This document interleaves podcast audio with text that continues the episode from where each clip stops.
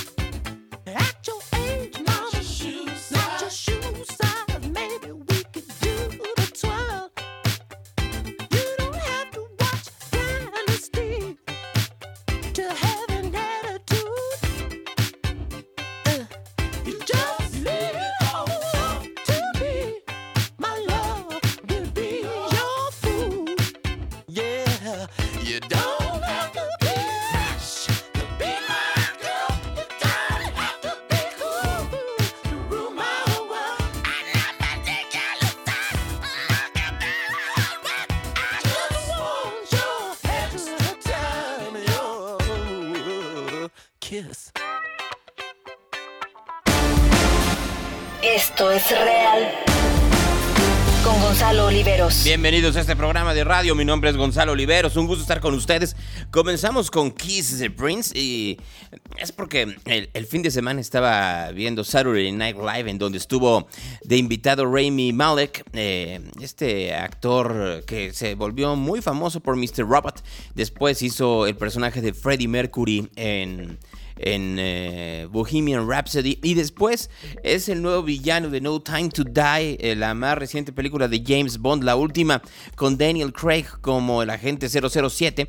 Y eh, salió un sketch en donde salía Keenan Thompson, que es el actor más longevo de ese programa producido por Lorne Michaels. Y salía Rami Malek y salía, salía también al final Daniel Craig. Y todo tenía que ver con que tenían que hacer las audiciones para un para una biopic eh, dirigida por eh, Jordan Peele de, Prince. Y todo una y otra vez, pues utilizaban el famoso así una y otra una y otra vez salía él Entonces, pues por eso mismo la recuperé. Fue fin de semana eh, en donde salió eso por un lado y también eh, se estrenó la más reciente temporada de, Succession, bastante buena, ¿eh? Para aquellos que les, que les gusta.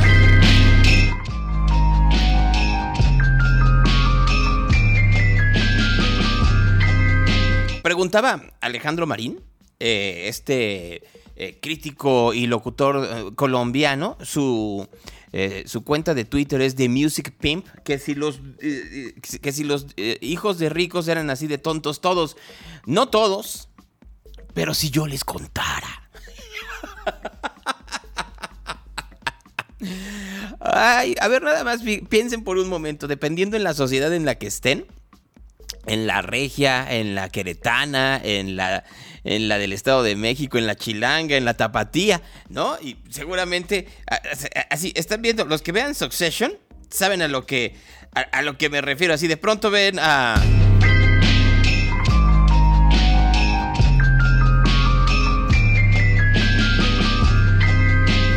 pueden ver a Logan Roy, que es el personaje principal, y dicen, este es igualito a tal rico. Y luego ves a los, a los hijos y dices, uy, este es, si yo les contara. Y luego en los medios de comunicación, uy, pululan. Así, porque además, eh, quien no ha visto Succession, Succession trata sobre de una familia, eh, muchos dicen que está basada en los Murdoch, pero puede ser cualquier familia que tenga medios de comunicación, ¿eh? Y luego, a ver, para los que ven Succession, la, entrada es, eh, una, es un montaje de lo que se supone que son, eh, eh, que son películas de familia de hace mucho tiempo, al mismo tiempo que se traslada a, escenas del tiempo actual y hay algunas tomas que tienen que ver con un canal ficticio de noticias y lo que dicen los cintillos del canal ficticio de noticias es extraordinario, así brutalmente extraordinario. Y sí, en la política también podría pasar, por supuesto, Succession.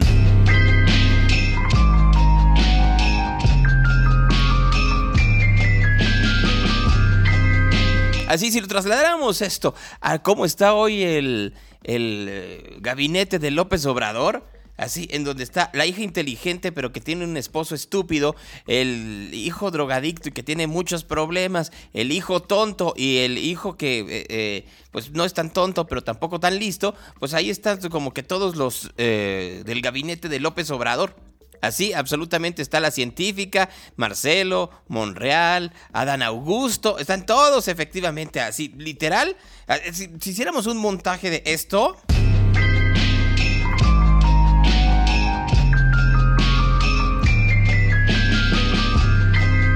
de lo que es la política mexicana y su succession. Uy, sería muy divertido, muy, muy divertido, sinceramente. Pero lo mismo sucede con los medios, ¿eh? Uy, me voy a quedar callado. Pero hay los medios de comunicación. Así, en donde los herederos son unos completos asnos.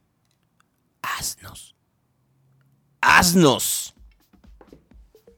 Así, tal cual. No, a ver, nosotros los nobles eran inteligentes los que salían en nosotros los nombres. Uy, no, si yo les contara. Así. Así, literal. Es solo cosa de que prenden el radio, ¿eh? Así, prenden el radio y...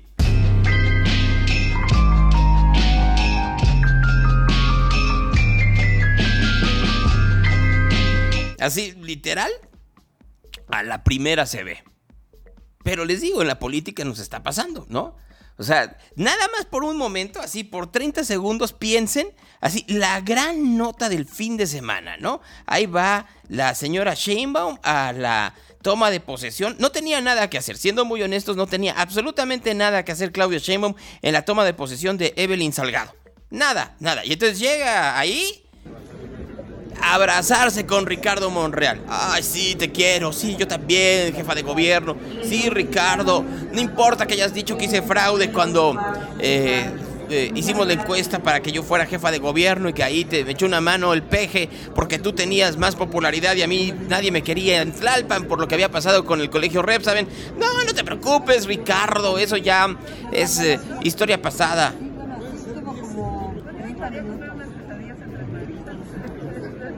Bueno, yo te busco. Dime este. Ah, sí, abracito. Abracito, abracito. Entre ellos, ¿no? Así, abracito, abracito. Así, literal, abracito, abracito. No, Captain eh, eh, Melon, no solo ese grupo de comunicación. ¡Uy! ¡Uy! ¿En serio? Ese es el que, si me preguntas, es de los que menos.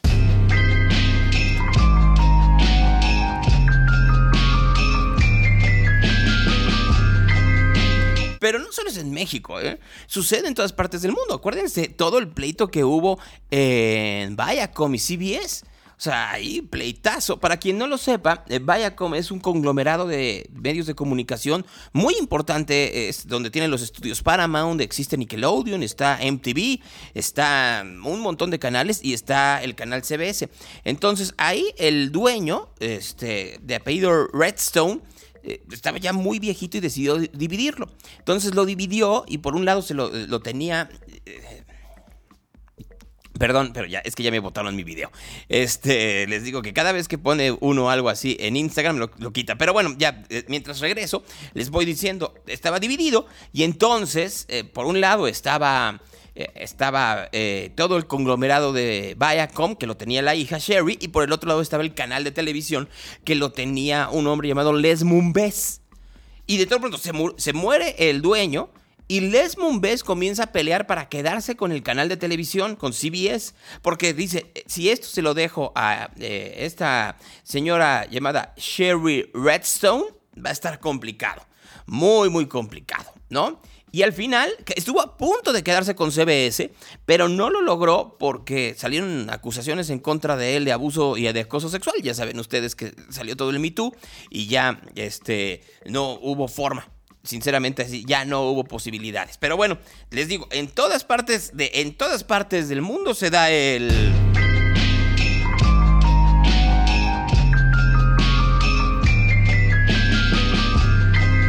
No, en todos lados en todos lados. Y en la política, por supuesto, ¿no? Entonces, no es algo que sea nuevo, es algo que es muy natural y pasa en, todos los, eh, en, todas las empresas, ¿eh? Pasa en los medios de comunicación, es muy evidente en medios de comunicación debido a la degradación de contenidos. O sea, ustedes van viendo y los contenidos cada vez son más malos, se contratan a gente más chafa, este, eh, y no es nada más una cuestión de dinero, sino como cuando el dueño no tiene ni la más remota idea de lo que está sucediendo en realidad, pues entonces ya contratas a quien se te pegue la gana. ¿No? Y entonces llega cualquier imbécil. Uy, si yo les platicara. Miren, tanto tiempo en los medios, uno va encontrando efectivamente quienes no tienen ni la más remota idea de lo que está haciendo. Y en radio, bueno, llega cualquier vendespejos y entonces llegan y les dicen, miren, yo tengo la, la, la fórmula específica para poder llegar a un público, ¿no? ¿A qué público quieres llegar? Al público AB. A ver, pendejo, ya no puedes llegar al público AB porque el público AB lo que escucha es Spotify. No le interesa escuchar que tú vas a ponerle además música que tú crees que es muy moderna cuando en realidad tu gusto es de hace 40 años. Pero hay gente que efectivamente se la cree. Así, hay gente que efectivamente cree que pueden hacer ese tipo de cosas, por increíble que parezca. Es que no es increíble, es una falta de conocimiento enorme, una frivolidad brutal, ¿no? Uy, si yo les platicara, recuerdo un, eh, este, un, uno de estos, ni siquiera eh, magnate de los medios, sino uno de sus descendientes, ¿no? Que quería presumir a partir de sus viajes a distintas partes del mundo. Hiciera de Bitch, please. ¿Cómo te explico? ¿No? O sea, si hay una parte, pero tiene que ver con esa frivolidad. Entonces, es, en los medios es muy patente porque a partir de la ignorancia de los descendientes comienzan a degradarse los contenidos. ¿No? Y comienzan a tener una distancia muy evidente hacia lo que quieren los, eh, la audiencia y, los que, e, y lo que ellos creen que quiere la audiencia a partir de que se le acercan mucha gente que lo único que quieren es ganar dinero rápidamente o volver a tener una parte en donde, en donde tengan algún tipo de influencia, ¿no? Así, ese tipo de situaciones, literal, existen. Pero así es en todos los, eh, en todos los emporios. O sea, existen en los emporios mineros, en los emporios que tienen que ver con servicios, en los emporios que tienen que... Miren, hay una regla a nivel mundial que dicen que la primera generación crea la riqueza, la segunda la expande y la tercera la destruye. Y es muy posible que suceda eso, y más aún en un contexto como el que estamos, en donde los cambios son tan brutalmente rápidos que puede ser que no nos demos cuenta de qué es lo que se necesita en realidad. ¿no? Puede ser que alguien se dedique a la minería de carbón, y, a excepción de México, por supuesto, pero en cualquier otra parte del mundo, que no sea China también, eh, lo que deciden es que ya no van a usar carbón, sino que lo que se tiene que buscar es litio. ¿No? Entonces va cambiando, va cambiando la situación radicalmente, ¿no? O, eh, tienes una compañía petrolera que poco a poco va a ir en declive. Eh, no, eh, para darles ejemplos en cuanto a compañías de energía, o te dedicabas a tener centros comerciales. Hay gente que durante mucho tiempo eran dueños de centros comerciales, unos muy muy grandes y otros muy muy pequeños, este, y a partir de eso pues ganaban de las pingües rentas, hasta, y decían, no, pues es que además aquí yo tengo un Sears, o tengo un Saks Fifth Avenue, o tengo un Macy's, y ya la hice. Y el problema de esto, o en México, ¿no? O sea, pues tengo aquí, pongo mi centro comercial y pongo algunas cuantas tiendas y se acabó.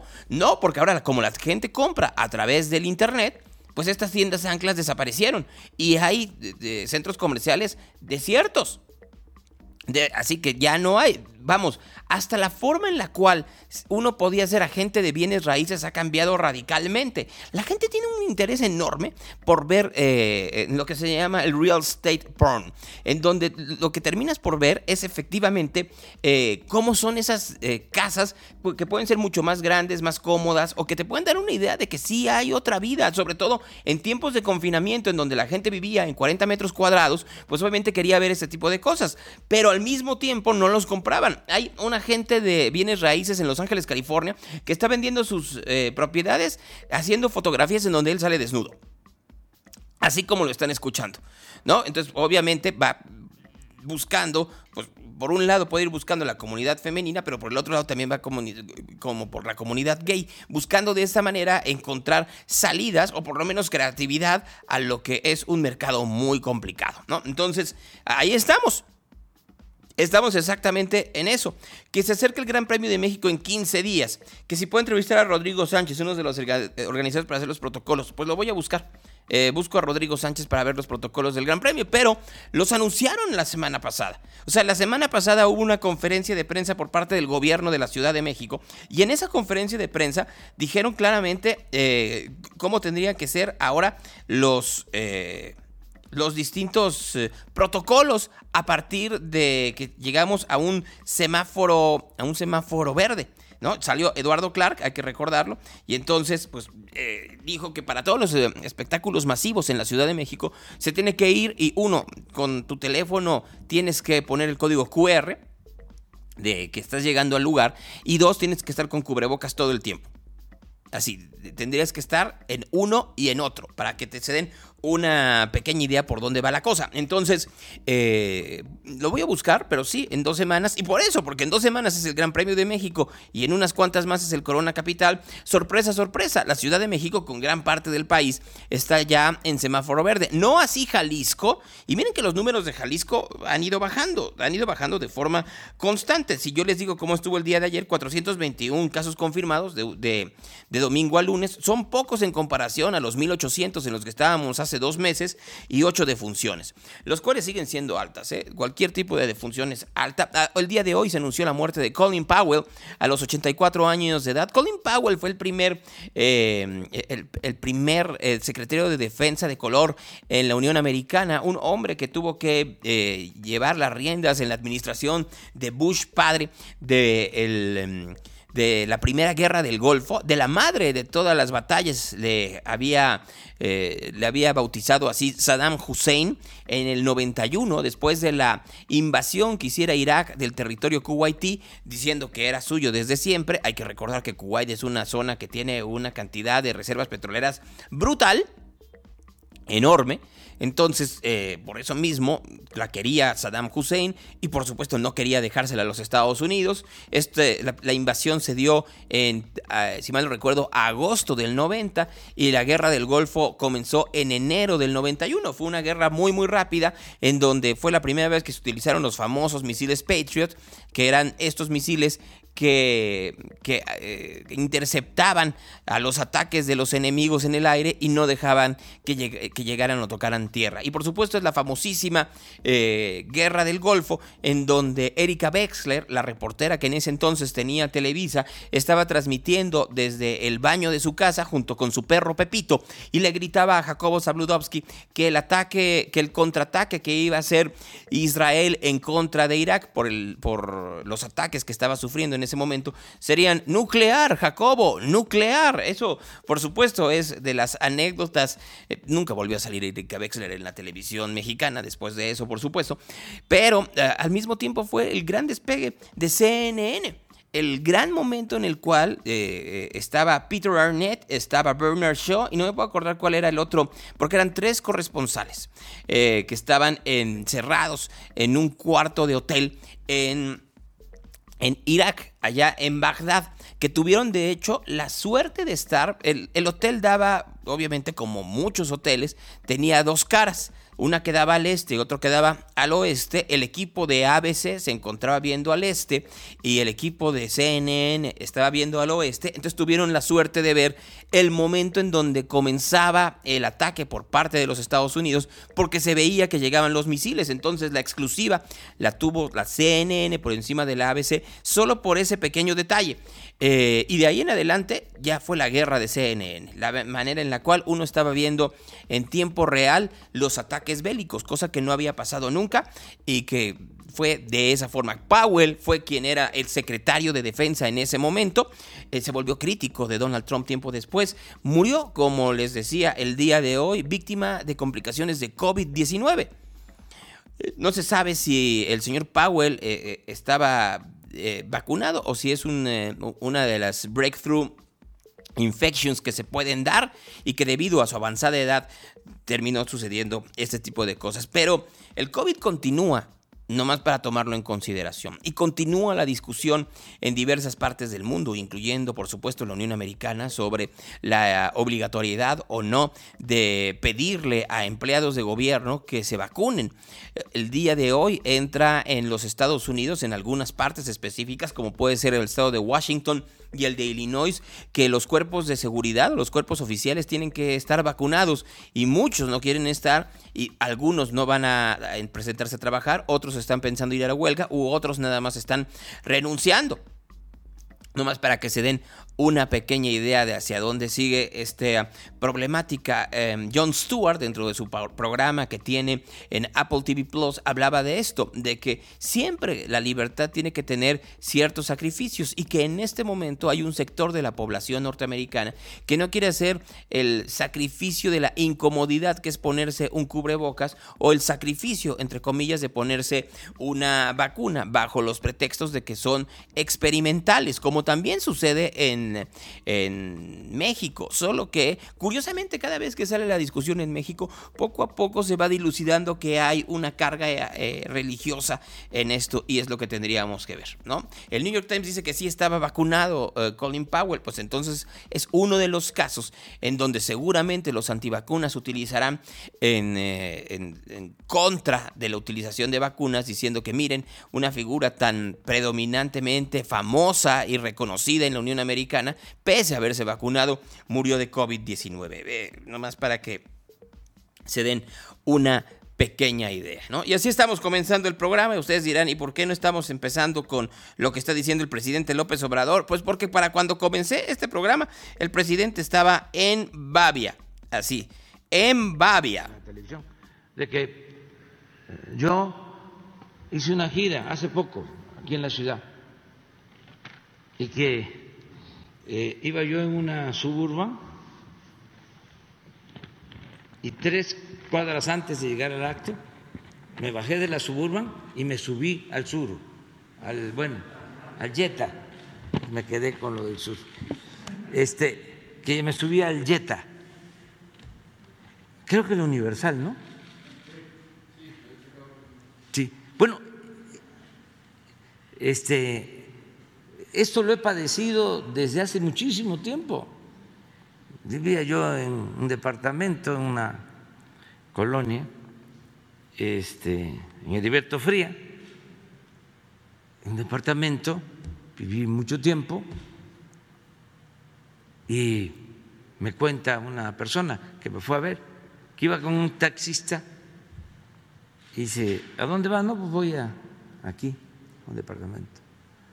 Este, ahí vive eh, el licenciado López Obrador y lo voy a ver.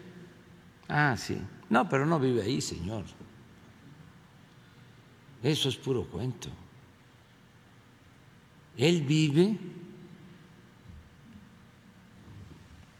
en Santa Fe, en la Toscana. Y sí, era una de las versiones que había hace mucho tiempo. El problema, sobre todo con lo que estamos escuchando del presidente López Obrador cada mañana, es que los grandes temas se quedan a un lado. Y la discusión real de esos temas se queda muy eh, a un lado, fundamentalmente también por un lado porque eh, está este parapeto de reporteros y los que parecieran que sí son reporteros se quedan en la gestoría, por decirlo de alguna manera. No hay esta parte en donde haya un ataque frontal a los errores o inconsistencias que tiene el gobierno de México. Tan es así que entonces el presidente se puede dedicar a poner sus obsesiones durante toda la mañanera. Su, una de sus obsesiones, por supuesto, es Diego Fernández de Ceballos. Que justo ese es el punto. Mire lo que eh, puso. ¿Hace, ¿Hace cuándo fue? ¿Cuándo fue? Ese? El 15 de octubre.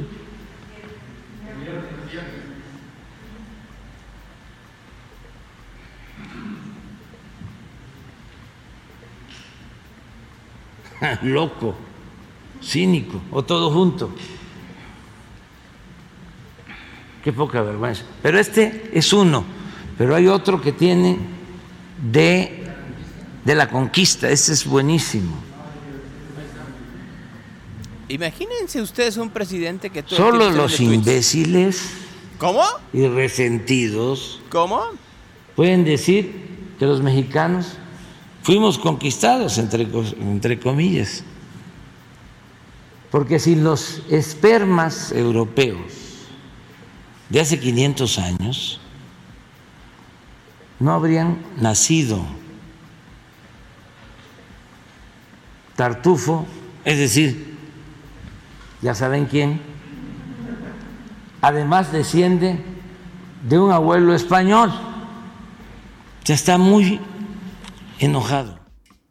No, bueno, aquí uno tendría que preguntarse efectivamente en qué nivel estamos, como si no hubiera problemas de pandemia, no hubiera problemas económicos, la inflación está desatada, la gente no tiene dinero, las clases más bajas no tienen para poder pagar las tortillas o poder pagar unos tacos, mucho menos el poder pagar servicios como la luz o el gas que ha subido un 21%.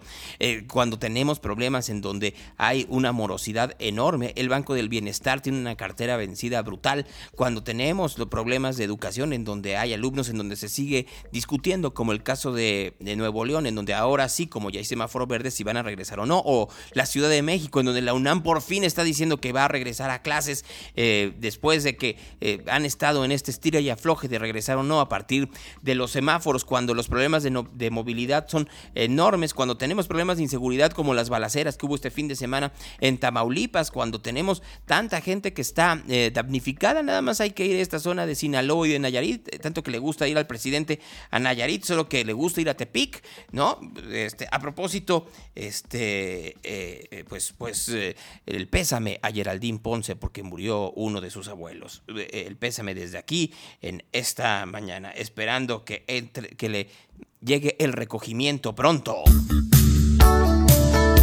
Pero bueno, tenemos tanto problema en este país y a lo que se dedica el presidente es a ver, este, en dónde estaban los espermas de los españoles, según Diego Fernández de Ceballos, hace 500 años. Está bien que sea un eh, eh, que, sea un desperdicio o más bien una eh, cantidad enorme de salpicadura de mengambrea cada mañana la mañanera a partir de la succionada que le dan muchos de los reporteros. Pero no creen ustedes que hay muchos problemas en este país como para estar hablando de cuáles son los tweets que publica Diego Fernández de Ceballos. No más para que se den una pequeñísima idea y regresamos, ¿no? Pues cuando tienes tanto poder, tanto, tanto poder, pues te das este tipo, ese tipo de lujos, ¿no? Regresamos a Succession.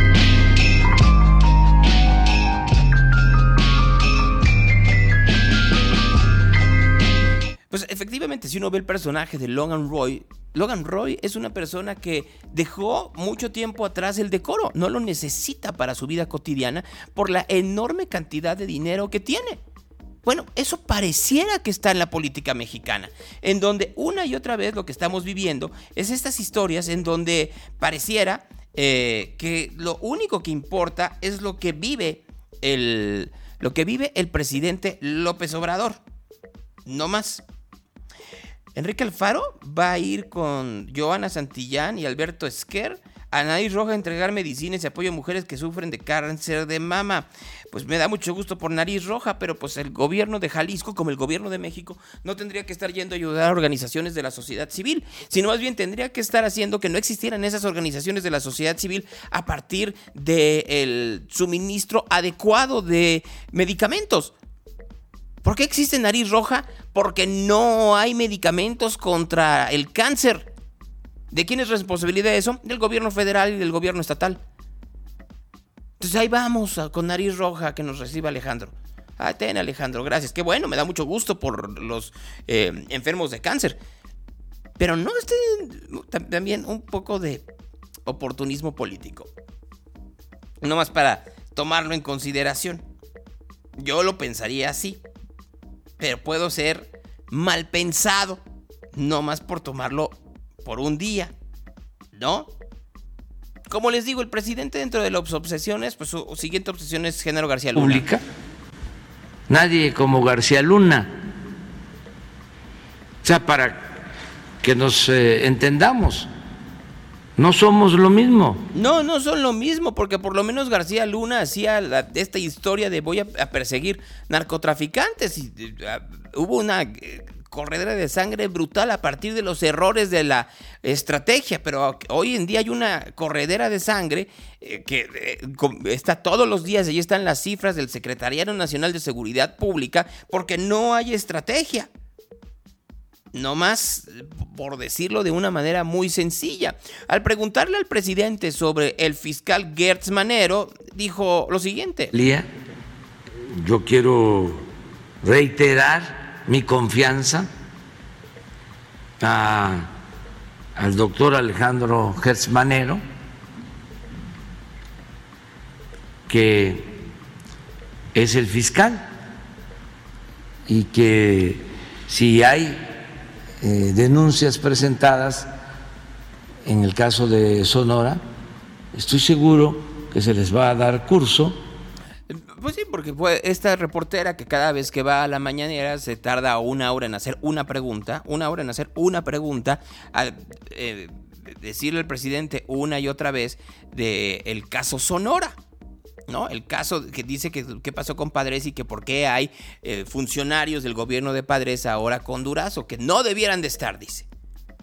En lo cual la única razón que da es que estuvieron en el gobierno de padres. No llevó ninguna investigación que dijera nombres específicos de gente que estuviera acusada debajo ciertos parámetros. No, estuvieron en el gobierno de padres y no tienen que estar porque están corruptos. Ese es el periodismo que tenemos hoy en día. En donde te acusan a partir de portación de, de amigo prohibido, si sales con una fotografía. Uy, bueno, este fin de semana vi un montón de fotografías de Claudio X González comiendo con Jorge Álvarez Maynés. ¿no? Ay, miren aquí, ya te estás vendiendo. Ahora resulta que uno no se puede eh, tomar una fotografía con nadie porque entonces, por ende, ya eres un vendido. Les quiero recordar las fotografías del presidente López Obrador con José Luis Abarca, que eh, está en la cárcel entre otros delitos o otras investigaciones para ver si no era parte de los Guerreros Unidos y Ayotzinapa. Entonces, ¿eso vuelve el presidente parte de los Guerreros Unidos y del problema de Ayotzinapa? No, pero esa es la lógica que están utilizando a partir de estas historias en donde ya eres culpable de todo por todo. Así, porque está este, este pensamiento de que todo tiene que ser una cofradía. Y entonces como todo tiene que ser una cofradía, todo se tiene que pensar de una manera muy específica y si lo quieren ver también desde esa perspectiva, una visión muy maniquea del mundo. ¿Quieren tener más datos? Escuchen al señor Abraham Mendieta, uno de los simpatizantes de la 4T, eh, un hombre de izquierda eh, eh, que ha demostrado su pensamiento no solo en México, sino en otras partes del mundo y que ha sido muy claro en su simpatía con las políticas actuales de qué es lo que él piensa que es la que son los conservadores. Pero creo que es muy importante enunciar qué son los conservadores. Decía Goethe, el escritor, pero lo decía de manera irónica en una de sus novelas, para exponer el pensamiento conservador. Era el personaje que según él prefería la injusticia antes que el desorden. Fíjense, el conservador es el que prefiere la injusticia antes que el desorden en palabras de Goethe. ¿Qué quiere decir eso? A mí no me importa si tú no tienes hospital, a mí no me importa si tu hijo no tiene escuela, a mí no me importa si tú tienes casa. Por favor, no estés molestando en la puerta de mi casa. Es la noción de orden de la derecha conservadora. Pero si no queda suficientemente claro con la frase de Goethe, hay una frase del almirante Rial que es quien da, uno de los que da el golpe de Estado contra Juan Domingo Perón. El almirante Rial dice, nosotros dimos el golpe contra Perón para que el hijo del barrendero muera siendo barrendero, para que el hijo del mesero muera siendo mesero. Ese es el corazón del pensamiento conservador. ¿Y por qué digo que los conservadores son el sujeto político del neoliberalismo? Porque son los únicos que se atreven públicamente a salir a defenderlo. ¿Por qué? Porque son los únicos dentro de ese sector de la sociedad que tienen ideología y valores. Sí la tienen. Una ideología y unos valores que nosotros despreciamos. Preferir, por ejemplo, la injusticia antes que el desorden. Una noción de orden entendida como que el hijo del barrendero muera siendo barrendero. Pero son el único sector dentro de la derecha conservadora o liberal que puede públicamente salir a defender un sistema. Ese es el adversario político que estamos confrontando en México. Ese es el punto en el que nos encontramos ahora en la batalla ideológica y cultural. Están un poco perdidos los conservadores. No tienen claro cómo reconstruir su ideología. No saben si atacar a lo que ellos llaman el indigenismo, como dijo Vox cuando vino a México, atacar lo que ellos llaman una malentendida ideología de género, no tienen todavía claro cómo reconstruir su background ideológico y político, pero ellos son el adversario que tiene enfrente el modelo post-neoliberal. Me da gusto que conozca de escritores del romanticismo alemán y que conozca un poco de la historia, terrible historia política de Argentina. Pero no, ese no es el conservadurismo. ¿No? Un poco de teoría política funcionaría, sobre todo si estás eh, haciendo una ponencia en una feria internacional de libro, como lo que estaba haciendo Abraham, ¿no? O sea, nomás para que lo entienda. En teoría política, el conservadurismo tendría que ser totalmente distinto al neoliberalismo. El neoliberalismo lo que estaría buscando es, por supuesto, una menor regulación del Estado en muchísimos de los factores, incluyendo los factores de producción. Y los conservadores lo que estarían buscando es todo lo contrario. Así, tal cual. Pero bueno, esto es lo que dice Abraham Mendieta. Más allá de si está, eh, está eh, correcto o no está correcto en lo que está diciendo, a mí lo que me sorprende es la falta de figuras por parte de la 4T. ¿No? E, este, la manera en la cual específicamente las figuras de la 4T todas hablan así. Y además que haya tan poquitas, siempre que hay cosas o eventos de la 4T, siempre son los mismos, siempre es Paco Ignacio Taibo, siempre es Gatel, siempre es Abraham, siempre es Itlali, siempre es Gibran, siempre es... Y son gente talentosa, no estoy diciendo que no, pero ¿por qué hay tan pocos? O sea, ¿por qué hay tan poca gente que pueda defender ese punto si se supone que tienen el apoyo de la mayoría de la población? Porque muy probablemente se tenga el apoyo de la mayoría de la población, pero no por razones que tengan que ver con ideología, sino con razones de dinero. Del clientelismo político, de la manera en la cual se puede dar unas cantidades importantes de dinero, de tener una narrativa mucho más, ahí sí hay que decirlo, mucho más eficiente del discurso de cambio que la que puede tener la oposición del presidente, que no hay tal. Y ya lo hemos dicho. No la hay. Y el presidente es muy bueno haciendo esa conexión. Diciendo y, efectivamente viviendo no en la Toscana, en Santa Fe, sino viviendo primero en Heriberto Frías, en, en Copilco, perdón, y luego viviendo en Tlalpan siendo congruente en eso el presidente. No así sus hijos, ni las nueras de sus hijos, ni nada por el estilo, porque ahí sí, pues si le entramos al tema, va a salir chillando el presidente. Porque ni Gonzalo, ni Andrés Manuel, ni, ni, eh, ni me falta uno de los, hijos, el que está, el que hoy en, día vive en, en, los Estados Unidos, que está cansada con la señora Caroline Adams, ¿no? Ninguno de los tres hijos mayores, uno de ellos mucho más discreto que los otros dos, se dan, se dan una vida de la justa medianía. Nada más eh, para tomarlo en consideración. Y sí, también está Jalife, pero si se ponen a pensar por un momento, siempre sacan a las mismas, a las mismas voces. Así, tal cual, siempre son las mismas voces. Lo cual me llama la atención por decirlo menos. Tal cual. El presidente va a ver a John Kerry en un rato más a propósito de esto. Va a ir a ver a John Kerry para ver este eh, eh, ah, antes de eso, antes de eso, hablando de la Feria Internacional del Libro de Minería, el gran problema que hay es que los mismos periodistas y los mismos analistas del gobierno de la 4T comienzan a creerse sus mentiras. Critican mucho a los grandes comillas periodistas de la mafia del poder o periodistas conservadores. Ya no pueden decirle la mafia del poder. Fíjense cómo ha ido cambiando porque ahora ellos son el poder. Entonces ya no pueden ser la mafia del poder. Entonces ahora se han convertido en los conservadores. Y entonces ahora se creen sus mentiras como del caso Lozoya. Y, y de muchos otros lados también desvió dinero, pero tiene un criterio de oportunidad que es algo así como, pues yo colaboro, eso existe en Estados Unidos y en Estados Unidos funciona muy bien, ¿no? Yo colaboro a cambio de que tú me dejes este, en libertad. Eh, lo que ha pasado con ese caso es que en la fiscalía se ha estancado y no ha prosperado, por ejemplo, todas las acusaciones que en su momento hizo Lozoya en, el, agosto del 2020 en contra de otros personajes de la política. Pero eh, no sé si justicia selectiva o no, lo que sí puedo decir es que eh, su restricción no implica que no salga de su casa, no está sometido a un arraigo domiciliario.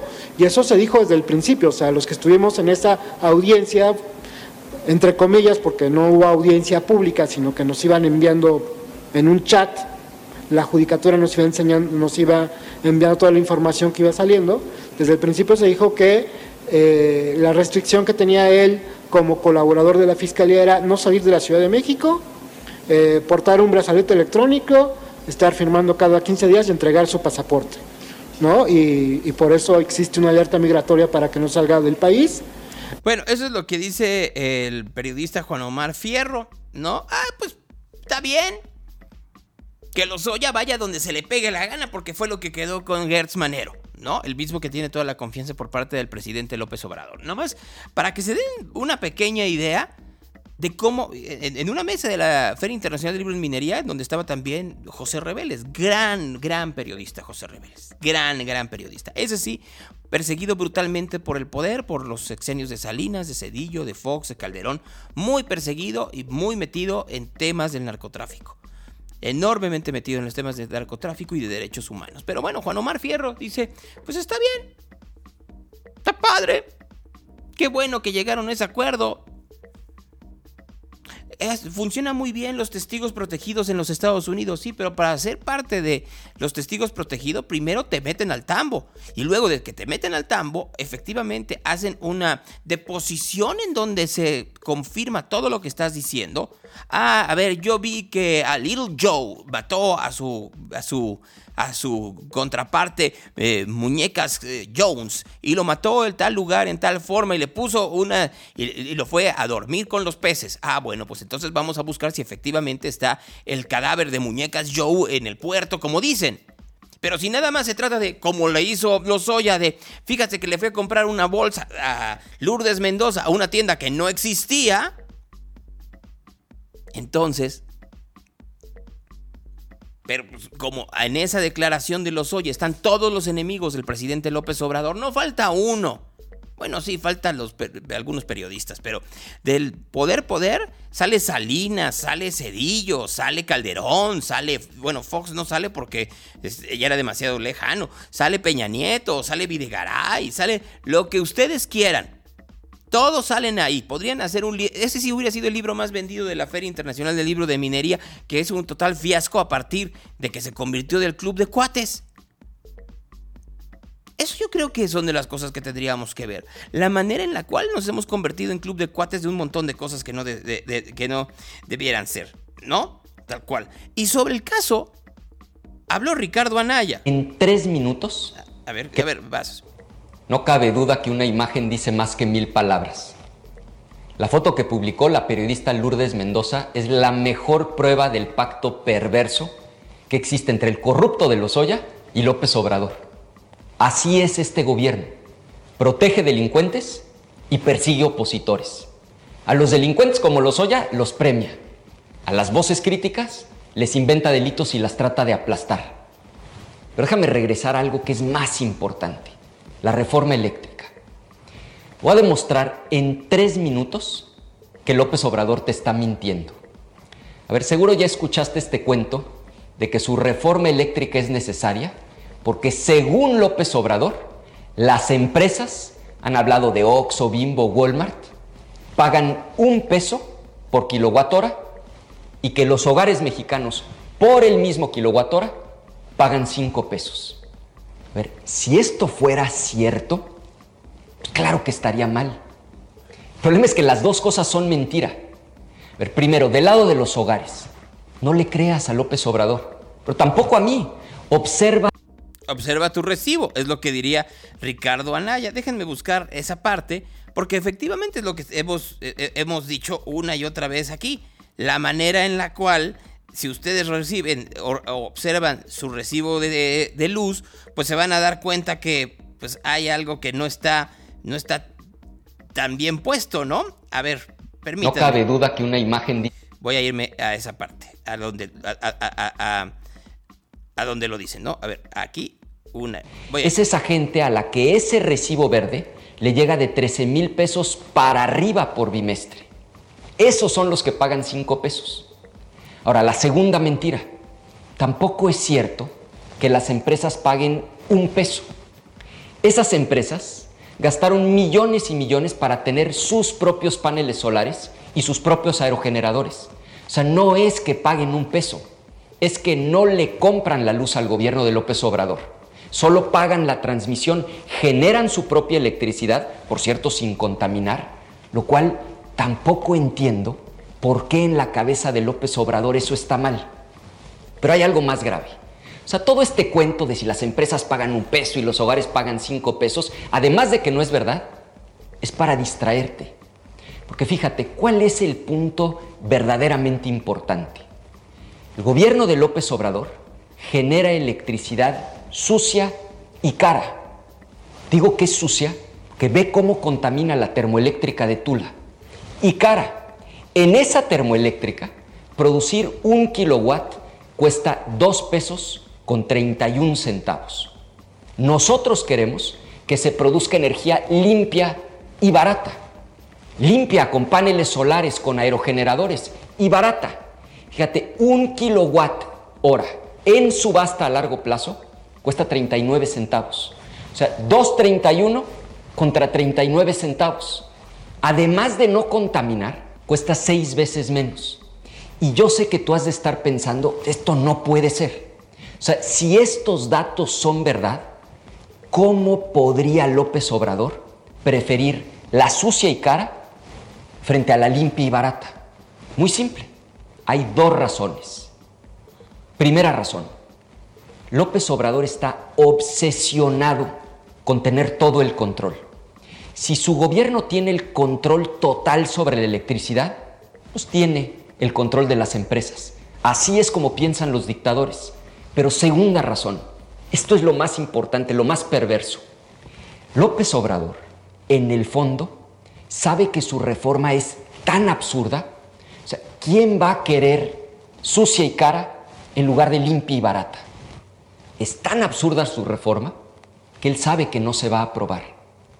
¿Y sabes qué va a hacer cuando no se apruebe? De mí te acuerdas. Te va a decir en la mañanera, yo quería bajar el precio de la luz para ayudar al pueblo, pero los de la oposición que son malos no me dejaron. Eh, bueno, en realidad no es por eso. O sea, en realidad lo que necesita es sacar con urgencia todo el combustóleo que existe en Pemex, que es una cantidad brutal que nadie lo quiere comprar y que sí lo puede quemar en las famosas termoeléctricas y en el combustible de las hidroeléctricas. Esa es una de las verdaderas razones. Tiene algo de razón en lo que dice Ricardo Anaya. Tiene mucha razón, de hecho, en los precios de la energía. Se los platicaba yo aquí y ustedes dirán, ¿y por qué la oposición no ha hecho mayor énfasis en esto? Porque son muy chambones. Porque en realidad hay muy pocos que se hayan puesto a revisar cuánto es el costo del kilowatt hora, que es además algo que una y otra vez se lo hemos dicho en este espacio y en eh, cuando estábamos en frecuencia modulada, cuando decía lo de Oxxo y cuando decía lo de Walmart, una y otra vez lo decía desde antes de que se lanzara la ley eh, eléctrica en su reforma, lo decía el presidente y yo aquí lo, lo explicaba y pareciera que la oposición no quiere verlo así, no lo, no, no lo quiere ver y tampoco tiene figuras que se le crea esto. La exposición de motivos que hace el presidente López Obrador en la ley de reforma eléctrica es muy adecuada. Sí, sí tiene partes en donde uno puede decir, claro que tiene razón.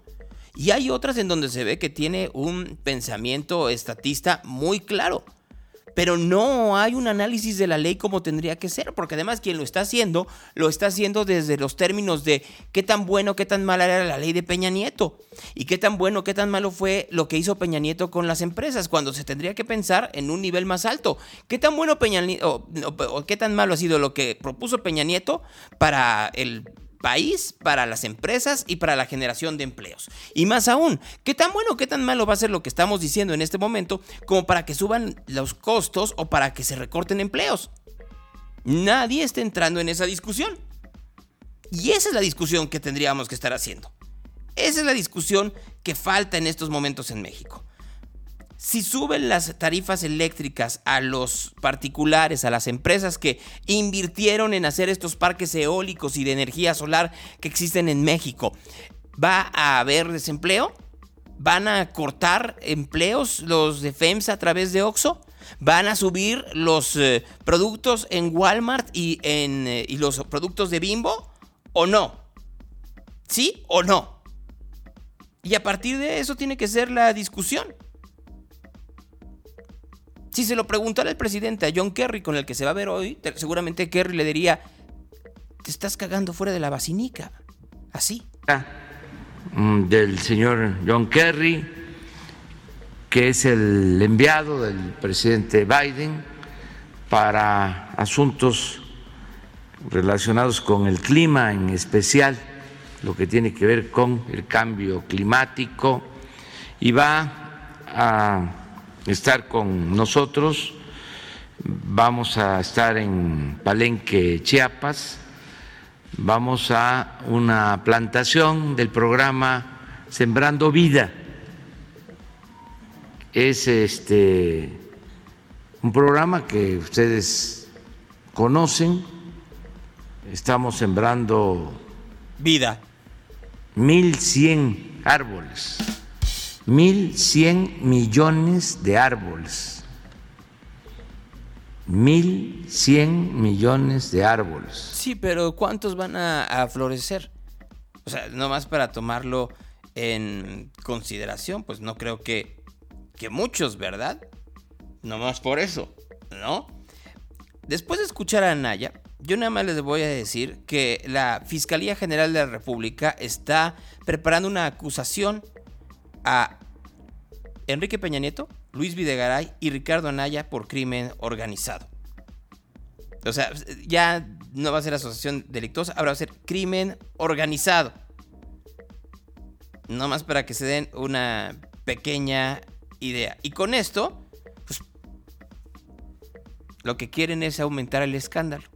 Por el otro lado, el Instituto Nacional Electoral informó que la investigación del caso Pío López Obrador puede llevar hasta cinco años. No más para que se den una pequeña idea de la diferencia entre uno y otro. Pero, pues seguimos, ¿no? ¿O cómo le quieren hacer? Solo, solo piénsenlo por un momento. Solo por un momento piénsenlo. En uno va a ser rapidísimo y en otros cinco años. En fin. Sobre la reforma eléctrica habló Manuel Bartlett. Yo no creo que, que este, esto consumado vaya a ser este, rechazado por las inversiones privadas. Mira, los fondos que son los dueños, lo que buscan es el negocio. Buscan el negocio, son esos fondos financieros que son los propietarios. Van a tener una opción mejor que la que tienen, ¿verdad? porque es un crecimiento ordenado con el 46% asociados a nosotros. Entonces, eso de que los vamos a indemnizar, no. En, la expropiación petrolera sí fue, se pasaron años discutiendo las petroleras aquí en México, vinieron los problemas de no poder reglamentar el artículo 27 constitucional, pasó años para que la presión de que no podía ser retroactiva, sí es retroactiva, la constitución tiene la facultad para reformar todo. Y no creo yo que, que, deba de haber una, una disputa de este tipo, no les conviene. No, no les conviene porque también hay que tomar en consideración la última de las razones. El mundo está eh, virando, recuerden que se los dije en un inicio, ¿no? Eh, cuando estábamos hablando sobre, sobre los negocios y cómo van cambiando, cuando les eh, platicaba de Succession.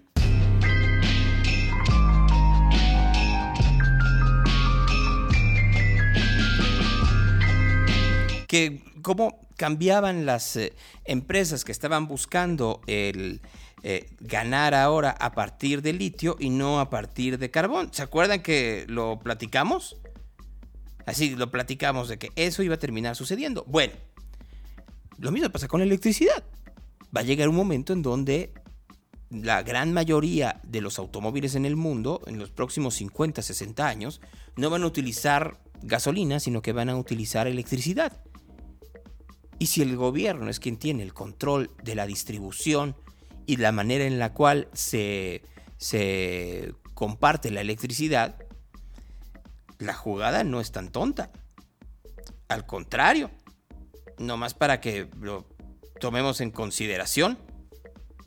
Nomás para que lo tomemos en consideración. Para terminar, este, pues quisiera, estoy buscando eh, lo, que, lo que dijo el presidente López Obrador en cuanto a los autos chocolate.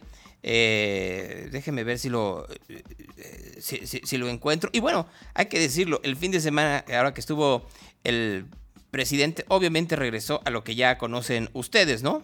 No les gusta mucho a los conservadores que yo hable de que no debe de importarnos el dinero que no, debe, no debe ser eh, nuestro Dios el dinero, lo material, que esa es una vida aspiracionista, de estar pensando en lo material, como si eso fuese la felicidad. La felicidad es poder llevar comida a tu casa. Y si hoy en día necesitas más dinero para poder llevar comida a tu casa, y que tus hijos tengan zapatos y de que si el día de mañana les da una gripa o les da COVID puedas llevarlos a un hospital y que hay una cama para ellos. O se rompan un hueso y pueda haber yeso. O tengas cáncer de mama y puedas tener las posibilidades de tener un tratamiento. Y que puedas tener una escuela y que puedas tener un transporte público adecuado y no uno en el que hagas tres horas de tu casa a tu trabajo, esa es la felicidad. Y en ninguno de los casos, problemas y este, de los proyectos que está haciendo el presidente se está pensando necesariamente en eso. Y sí, el dinero no es la felicidad. Que se lo diga para comenzar a Jesús Ernesto la cantidad de camisetas de fútbol que tiene. No más para tomarlo en consideración. Tal cual. Este fin de semana estuvo el presidente en Baja California.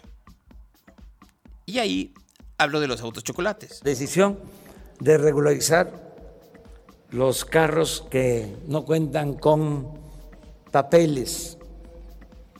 Ahora se les va a registrar, van a dar una cooperación los que tienen estos carros de alrededor de 2.500 pesos.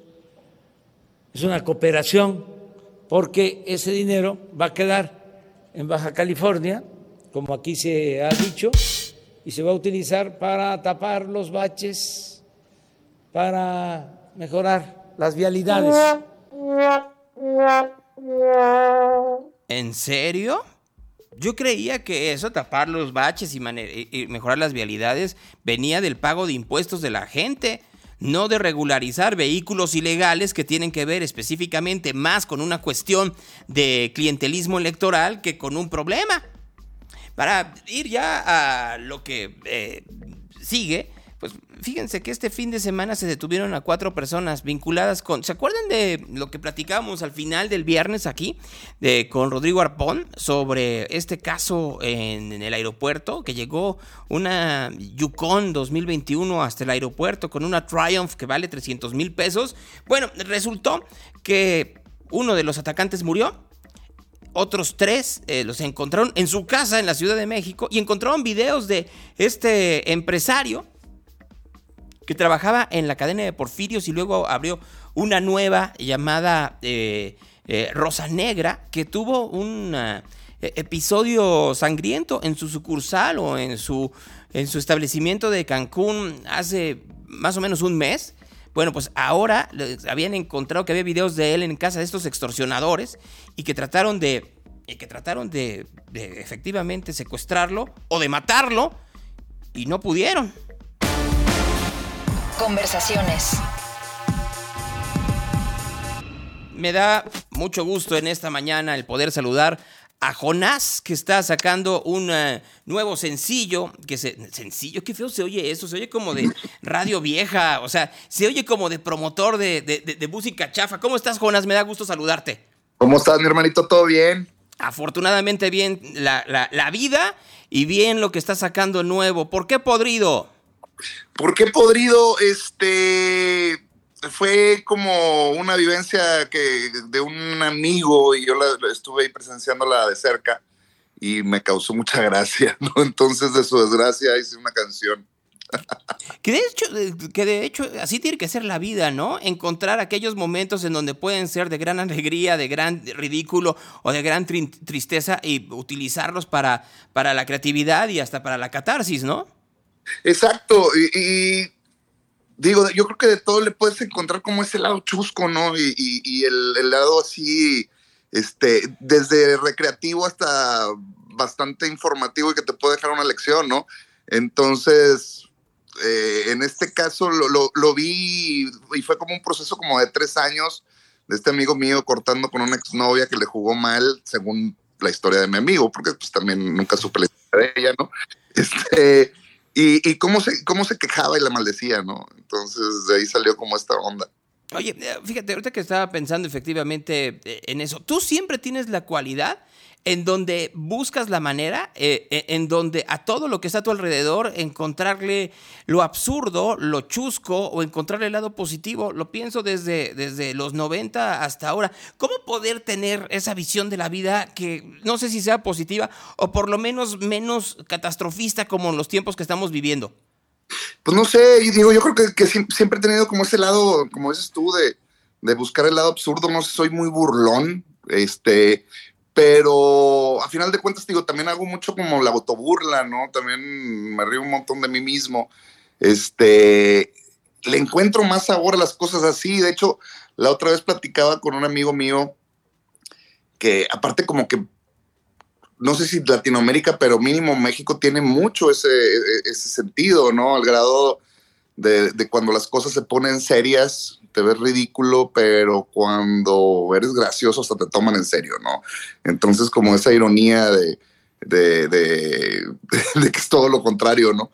Este, me da gracia, ¿no? Me da gracia y, y, ver esas cosas y verlas desde ese punto de vista, mínimo a mí me ha hecho la vida más amena, ¿no? Uh -huh. Es que, eh, y me puse a pensar un poco que si no será también una cualidad regia, ¿no? Porque luego pensamos mucho en los regios que son como muy serios, y no es cierto. Yo creo que de la gente que más eh, aliviane toma en su vida cotidiana son los regios. Bueno, cuando tienes como figura a María Julia La Fuente, pues tienes que, tienes que ser, no, no tomarte tan en serio la vida, ¿no? no ¿Cómo, güey? ¿Cómo te la tomas en serio de esa manera, no? Pues, a ver, y no estoy criticando a María Julia, al contrario, creo que ha logrado tener como que este balance entre, entre, entre ser una figura como muy sui generis, pero tener una enorme credibilidad. Y creo que esa es la parte en donde muchos, muchos mexicanos como país no entendemos luego ese, ese estado de vida que tiene el regio, ¿no? Sí, y, y, y como dices, no, digo, así me he formado yo y, te das cuenta como hay un montón de reglas que no están escritas y que tienes que aprender a, identificarlas y leerlas. En el caso que dices de María Julia, yo, yo en lo personal admiro un montón, ¿no? Pero es un noticiero y, y pues digo, yo, yo estudié en algún momento eh, comunicología, ¿no? Y lo primero que nos decían era que nuestra opinión no importaba, que nosotros nada más nos teníamos que dedicar a hacer lo más, eh, este, ¿cómo se diría? Neutros, ¿no? Y objetivos. Sí, verás, lo más veraz posible, ¿no? Y de repente ves este programa que es un noticiero y básicamente lo único que cuenta es la opinión del, del periodista, ¿no? Entonces, es, es, es muy interesante. Eh, yo te voy a ser sincero, yo soy fan de ella y veo el, el, el, noticiero, me gusta ver la opinión de ella.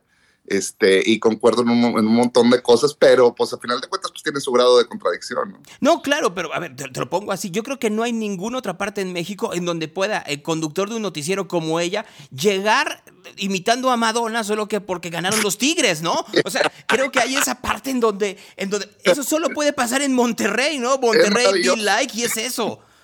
Es maravilloso, y yo creo que sí, como dices, es como un humor bien regio y este y, no sé, así aprendimos a ver las cosas y, y a veces a, a, reírnos, no, no poco, sino mucho de nuestras desgracias.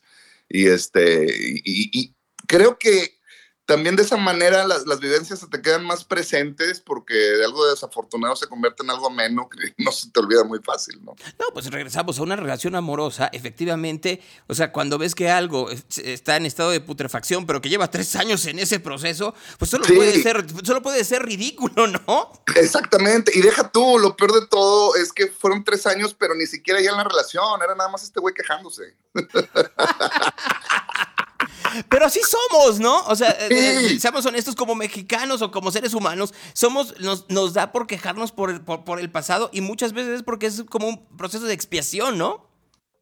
Probablemente sí, a lo mejor estás como pagando tu cuota y, y, y, pues estás pagando por aprender, ¿no? Este, y sí, te digo, fue algo muy gracioso porque ya después de tres años todavía de repente nos tomábamos unas cervezas y, y, ya en pleno cotorreo, este compa regresaba así como a maldecir a esta chica. Y le decía, güey, para mí que tú todavía traes ahí algo guardado de, de amor. Se me, le, le, pregunté qué pasaría si ella te dijera, güey, eh, cometí un error, me gustaría y me gustaría volver contigo. Y me dijo el compa, no, yo no volvería con ella, yo nomás quiero ver que se la cargue el payaso, ¿no? Entonces... Entonces ahí salió la onda de que le digo, compadre, traes un sentimiento bien feo, bien podrido de madre, ¿no? Entonces ahí empezó como este, esta idea de hacer esta canción. ¿no? ¿Cómo te sacudes tú cualquier sentimiento de, de podredumbre que pudieras traer? Híjole, pues sí, siempre he creído que hay un momento de, primero, primero como de, no, de tristeza, luego de enojo, luego de duelo, y pues hay que aprender, y eso, eso le digo a mis hijos, hay que aprender a lidiar con la frustración y aprender de ella, ¿no? Eh, no volverte una persona vengativa, ni mucho menos, es más bien como, aunque sea una desgracia, siempre tienes como la fortuna de aprender de ella y de volver a empezar, y siempre volver a empezar es algo bonito. Perdón que te lo diga, pero no te visualizo como padre. Así, eso de las cosas que, por ejemplo, así es. es algo que tengo muy guardado. Sí, ¿cómo? O sea. sí, es algo, es algo que tengo muy guardado. Tengo dos hijos, uno de 13 años y el otro de 6 años y los dos chavos, entonces pues me llevo muy bien, son muy divertidos. Pero además te digo algo, y regresando a, lo regio, ¿no? Pienso en Chetes o pienso en Clemente, pienso en muchos de ustedes que efectivamente tienen una vida familiar brutalmente sana. O sea, que, que sí hay esta parte en donde sí tienes esta comunicación con tus hijos, en donde a partir de tu experiencia los vas formando hacia que quieran y hagan lo que se les pegue la gana, pero también este, bajo, bajo una experiencia de vida de los padres radicalmente distinta de la de un padre común y corriente. Sí, pues hemos, hemos tenido una vida extraordinaria, ¿no? Y, eso también creo yo, y hablo por mis compañeros y mis colegas músicos, hemos tenido la oportunidad de conocer otras culturas y otras maneras de pensar y otras maneras de ver la vida, ¿no? Entonces creo que esos valores y mantener ese estado siempre como de, de curiosidad, de aprender, creo que es como algo valioso que podemos explicar por lo que, por, porque lo vivimos, ¿no? Entonces, si yo logro que, que mis hijos vean eso como una virtud, para mí sería algo chido. Yo sé que eso les va a dar este, un montón de, de conocimiento, de ganas de aprender, de ganas de entender un montón de cosas y eso los hará en un futuro unas mejores personas, ¿no? ¿Qué sucede? ¿Les explicas tú a tus hijos cómo era o cómo era ser músico hace 20 años? O sea, cómo tenías que hacer un video con Lin May o cómo tenías que presentarte en siempre en domingo o cómo tenías que decir que la revolución en la televisión era Patti Chapoy, etcétera. O ellos te explican a ti, no, a ver, papá, hoy en día eso ya no importa, lo que importa es que tengas un millón de escuchas en Spotify en streaming. No, fíjate que inevitablemente me preguntan, me preguntan un montón y ellos mismos me buscan en, YouTube o me buscan en la música en Spotify. Este, les gusta eventualmente ver las entrevistas que hago, como que les llama la atención qué ocurre con su papá, ¿no? Este, eh, ninguno de los dos ha mostrado ningún tipo de interés en la música. Este, algo que tampoco pretendo imponerles. Eh, pero sí noto que se han vuelto tipos curiosones, curiosos de, aprender cosas, curiosos de descubrir cosas.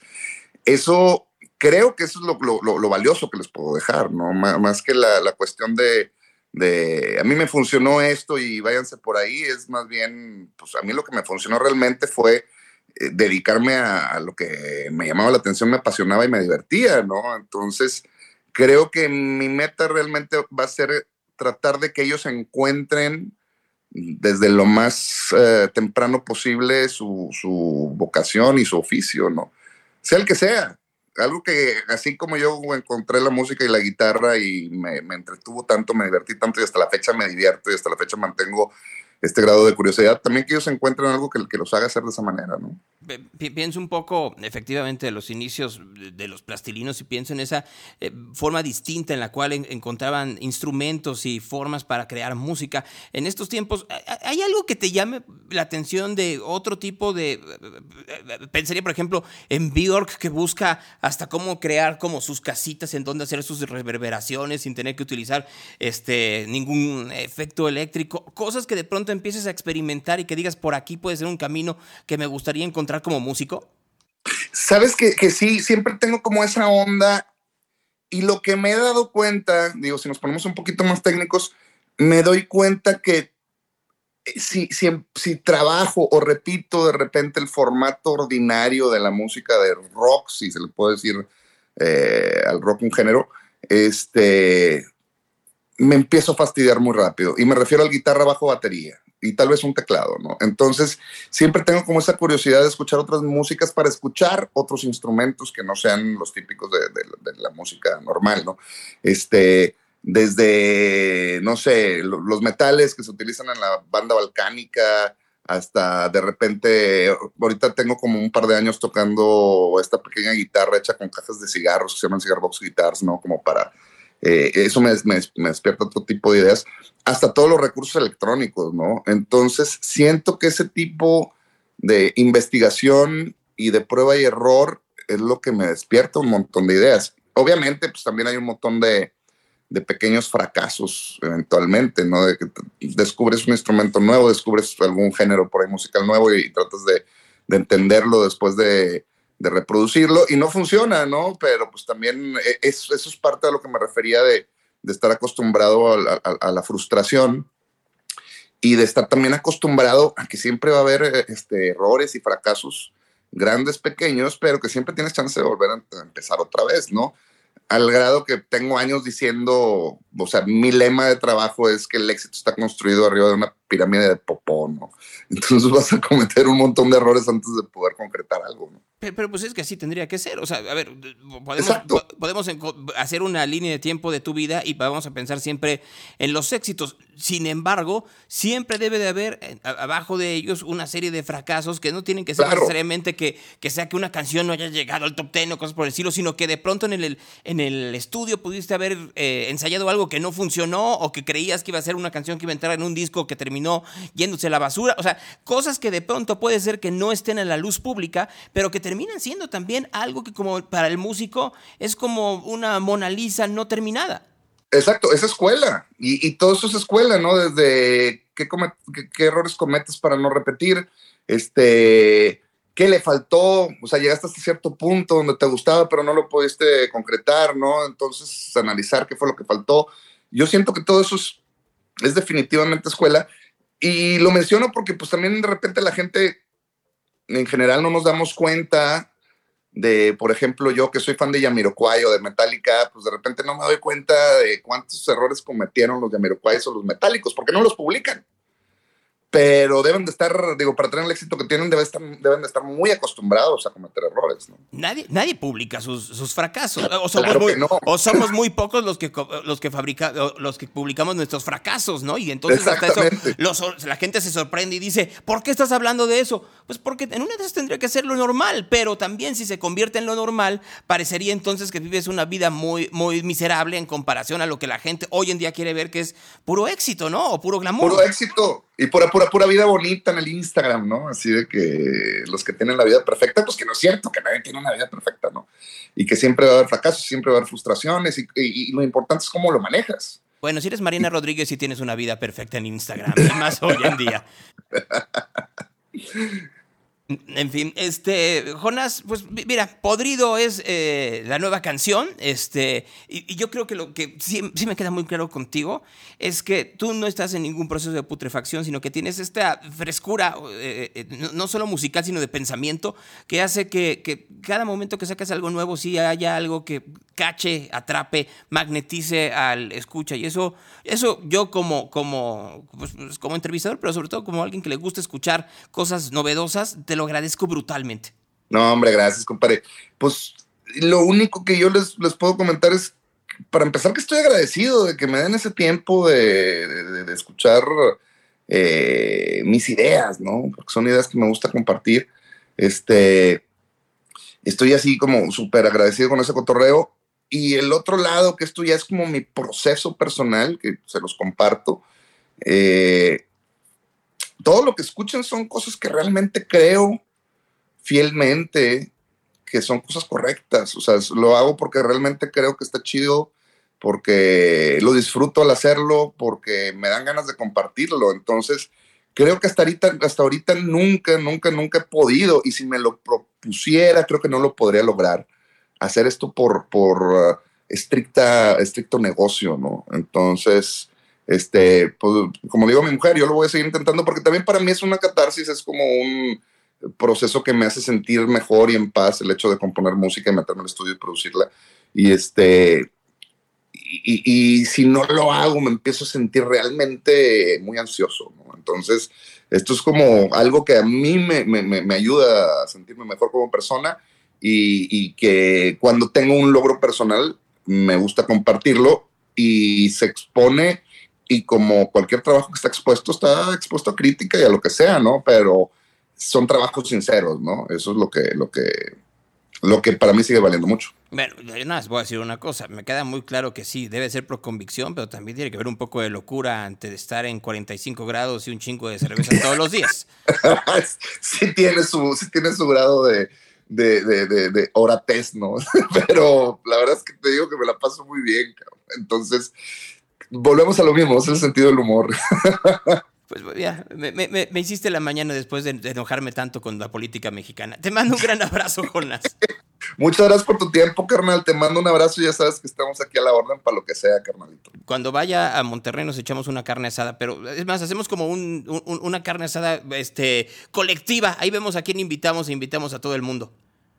La, claro, me late que sí. Te voy a presentar buenos amigos eh, parrilleros que tengo acá en Monterrey. Aparte, pues ya también yo con otros compas estamos haciendo cerveza, entonces aquí tienes carne asada y cerveza. Ah, ¿cuál es la marca de cerveza? Eso, eso me interesa. Se llama 45 grados, de hecho. La estoy haciendo en colaboración, sí. La estoy haciendo en colaboración con unos compas que tienen una microcervecería que está muy chida. Y este, y pues ya llevamos como un mes de que la acabamos de poner a la venta, ¿no? Entonces, ha tenido buen, buenos resultados, buenas críticas, entonces estamos bien contentos y emocionados. Muchas felicidades por eso, no lo sabía, y, pero, pero ya me, me dio curiosidad saber a qué sabrá la cerveza 45 grados.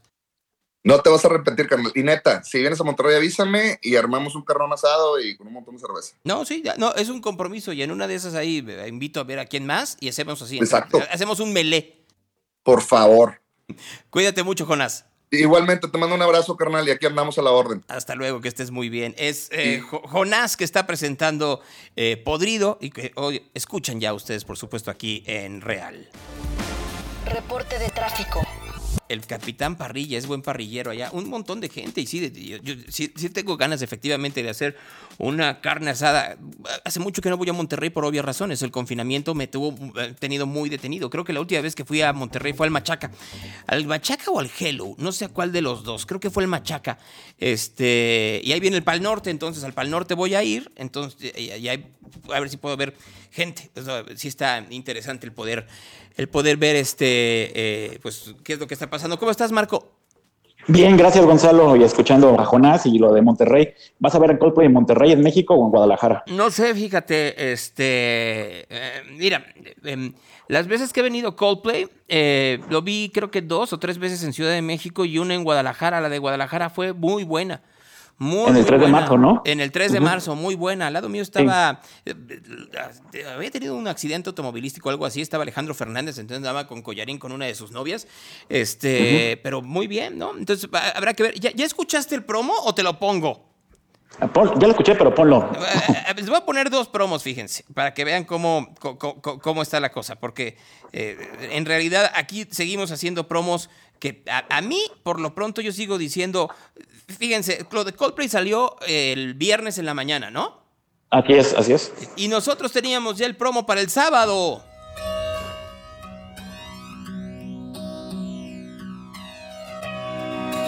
Vieron el cielo en colores ámbar.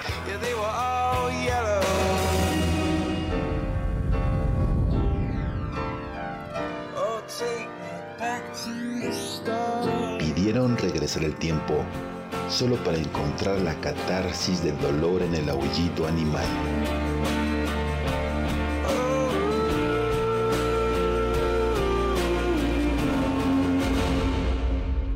Pidieron componer lo más cercano y más querido.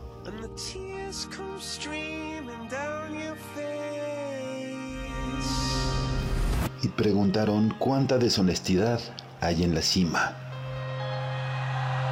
La respuesta, toda.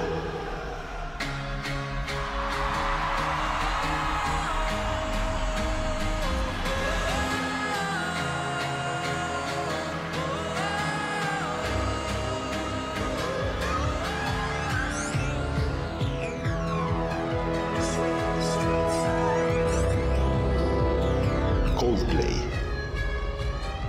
Music of the Spheres World Tour primera parada de la nueva era de conciertos en el país.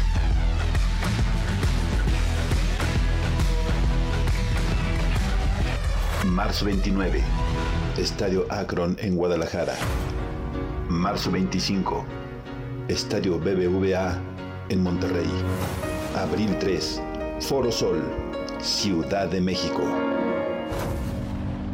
Vienen los conciertos, vienen los mejores tiempos, viene el futuro y en el futuro estamos nosotros. Radio Real. Hay un universo fuera de la radio.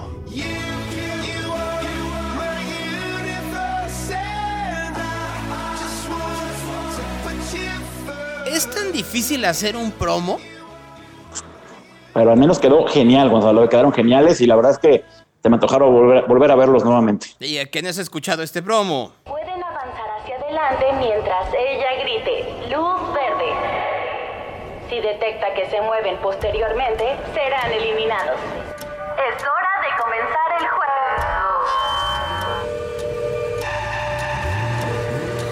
Más de 100 millones de personas han visto en el mundo entero el juego del calamar, una serie donde la vida se arriesga por millones de euros.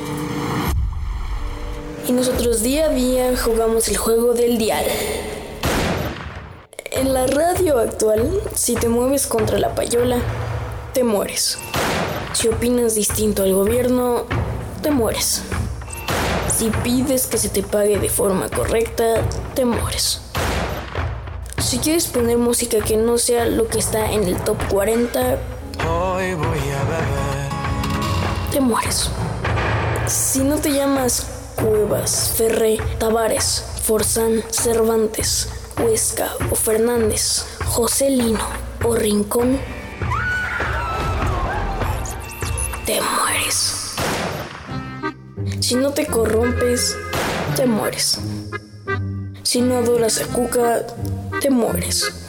Si no crees que el puro, total y absoluto rock and roll es Alphaville, te mueres. Si no tienes muchedumbre,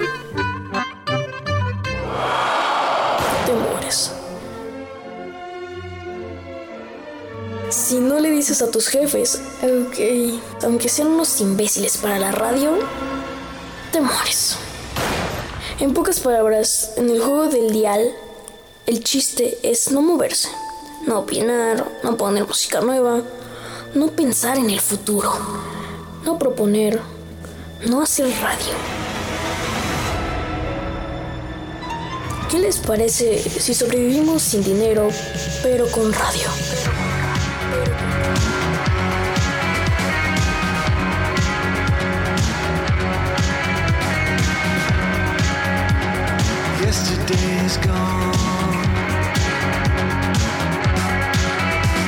Radio Real. Radio que no juega a perder. ¿Es tan difícil hacer promos? Y geniales, ¿eh, Gonzalo? Geniales. O sea, a ver, volvemos. Ahí están, no sé cuántos tenemos nuevos, este, eh, y que tienen que ver con lo que está ahorita, y no están mal escritos, no están mal producidos, entonces, Claro, claro. No más para que Así vean. que, que muy bien. Hacer buena radio, buena, en realidad buena radio, se necesita un poco de creatividad y mucho, mucho énfasis y mucha pasión. O sea, y esa es la parte que no van a encontrar en la radio. ¿Y por qué no la van a encontrar en la radio? Pues porque quienes dirigen la radio. Exactamente. Así de fácil. El tráfico, Marco. Claro que sí, Gonzalo, para ti toda esta mañana en Real. Eh, a comentarles entonces que Avenida La Paz, eh, bueno, Pérez Verdía e Hidalgo, hay un poste caído que es un semáforo, entonces está cocinando bastante tráfico en la zona. En Juan Gil Preciado, a la altura de carretera Colotlán, de Zapopan a Tezistán, otro percance. Además, también en Herrera Cairo y Pedro Loza, en el centro de la ciudad, hay cierres viales. En Avenida Río Nilo y Mercedes Celis, un percance esta mañana. Carretera Saltillo en su cruce con Deportes. Avenida Valdepeñas y Avenida Federalista. Avenida González Gallo y Gavino Barreda. Además, también comentarles a todos que en Juan Gil Preciado y Arco del Triunfo, un percance entre particulares, igual en Gigantes y María Uribe, esto en la zona de Tetlán, Avenida Lázaro Cárdenas y González Gallo, además en López Mateos en su cruce con la Giralda, en Carretera San Sebastián el Grande y en Carretera Los Encinos, además también en Poza Rica y Libertad en San Pedrito, en Puerto Chamela y Puerto Melegue, donde hay, hay cierres a la circulación por un incendio en una casa habitación. En, eh, también comentarles a todos que en Avenida Valle Los Molinos, en su cruce con Carretera Colotlán, también hay otro percance. Y semáforos que no fueron esta mañana, Gonzalo, todos, Avenida Mariano Otero y Avenida Las Torres, eh, Avenida Mariano Otero de, prima- de Primavera hasta Avenida Washington, esto es pasando, bajando los arcos del milenio prácticamente hasta Circunvalación Agustín Yáñez, y vialidades complicadas a la circulación, eh, Avenida Colón de Isla Raza, Avenida Urdaneta, Avenida Revolución de Hidalgo en Tlaquepaque a Calzada del Ejército y Avenida América de Plaza Patria hasta Jesús García. Ay, nos cortaron el video por estar jugándole tanto. ¡Qué tristeza! Tan bonito que estaba y por estar poniendo música de Coldplay nos cortaron el video. Este, pero ya estamos de regreso nomás para terminar con Marco Vinicio, este que este pues como vieron ustedes nos lo sacaron del aire. La, censura de Instagram está durísima, ¿eh? Así tal cual. Está brutal la censura de, de Instagramera. O sea, no hay otra manera de decirlo, pero pues ya que se le hace. Este, Marco, pues a ver si te puedes conectar nada más para decir adiós y ya para podernos ir a, pues a todo, ¿no? A la- al Evangelio del Día y algunas cuantas cosas más. Pero sí, efectivamente, nos... No, no, no, no fui yo. Pues por, por andar poniendo el, el- el promo de, de Coldplay, no le gustó a Instagram que se escuchara la música de Coldplay. Nomás para que sea una pequeña idea. Nada más despídete, Marco. Este, no, no es tu internet chafa. Nada más despídete. Hasta luego, buen día a todos. Este, sigan escuchando Radio Real esta mañana. Hasta luego. Sí, ya, era lo único que, que- faltaba ya. Nada más que Marco se despidiera. Y ahora el Evangelio del Día y ya nos vamos.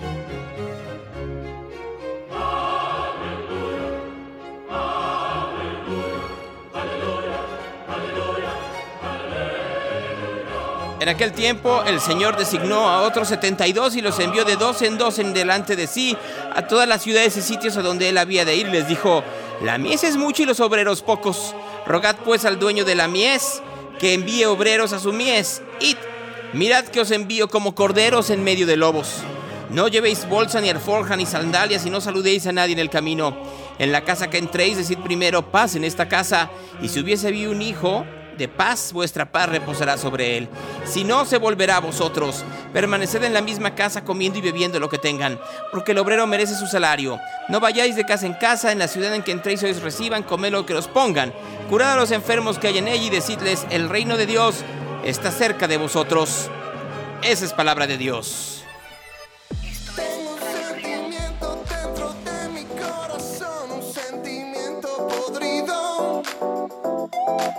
Nos vemos mañana. Y aunque sé que sin ti la vida es mejor, yo solo quiero encontrarte y regresar. Buen día.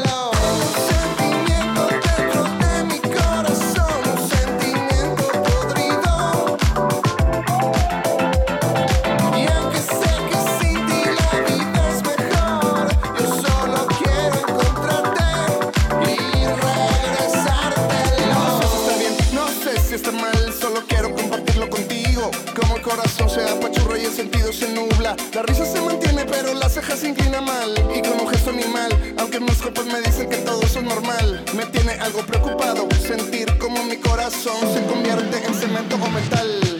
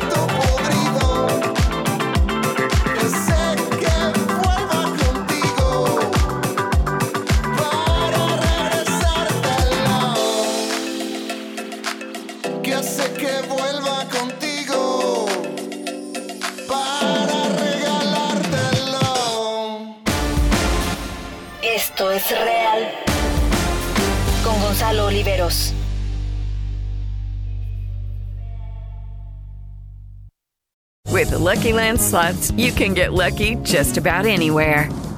This is your captain speaking. Uh, we've got clear runway and the weather's fine, but we're just going to circle up here a while and uh, get lucky. No, no, nothing like that. It's just these cash prizes add up quick. So I suggest you sit back, keep your tray table upright, and start getting lucky. Play for free at LuckyLandSlots.com. Are you feeling lucky? No purchase necessary. Void where prohibited by law. 18 plus terms and conditions apply. See website for details.